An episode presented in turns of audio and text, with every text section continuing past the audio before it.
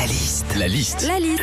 La liste de Sandy sur Nostalgie. L'anniversaire du grand ce week-end, Mmh. tu as invité tous ses copains au bowling. Qu'est-ce qui se passe quand on va au bowling justement alors Alors déjà le mot bowling, hein, ça vient du verbe to bowl en anglais, hein, qui veut dire lancer, faire rouler. Et c'est exactement ce qu'on fait quand on joue au bowling. On jette la boule, on la fait rouler pour qu'elle arrive dans les quilles. Sauf les gens comme moi qui jouent plutôt à la gouters. C'est la traduction anglaise de la gouttière.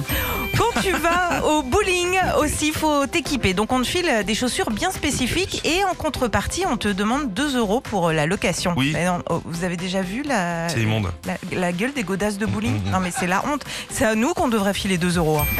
Quand tu vas au bowling aussi, tu as des écrans à chaque bout de piste avec le nom des joueurs. Alors généralement, bah, tu mets ton prénom, mais tu as le droit aussi de mettre un petit surnom, genre euh, Choupi, Piou, Crevette. Euh, Après, tu vois, moi ce week-end, à côté de moi au bowling, il y a un gars, son surnom c'était Copulator75.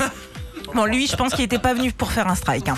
Enfin, quand on joue au bowling, le seul truc qu'on veut, c'est faire des strikes. Et c'est-à-dire dégommer toutes les quilles. Et j'ai appris ça ce week-end, faire trois strikes d'affilée, ça s'appelle un dindon.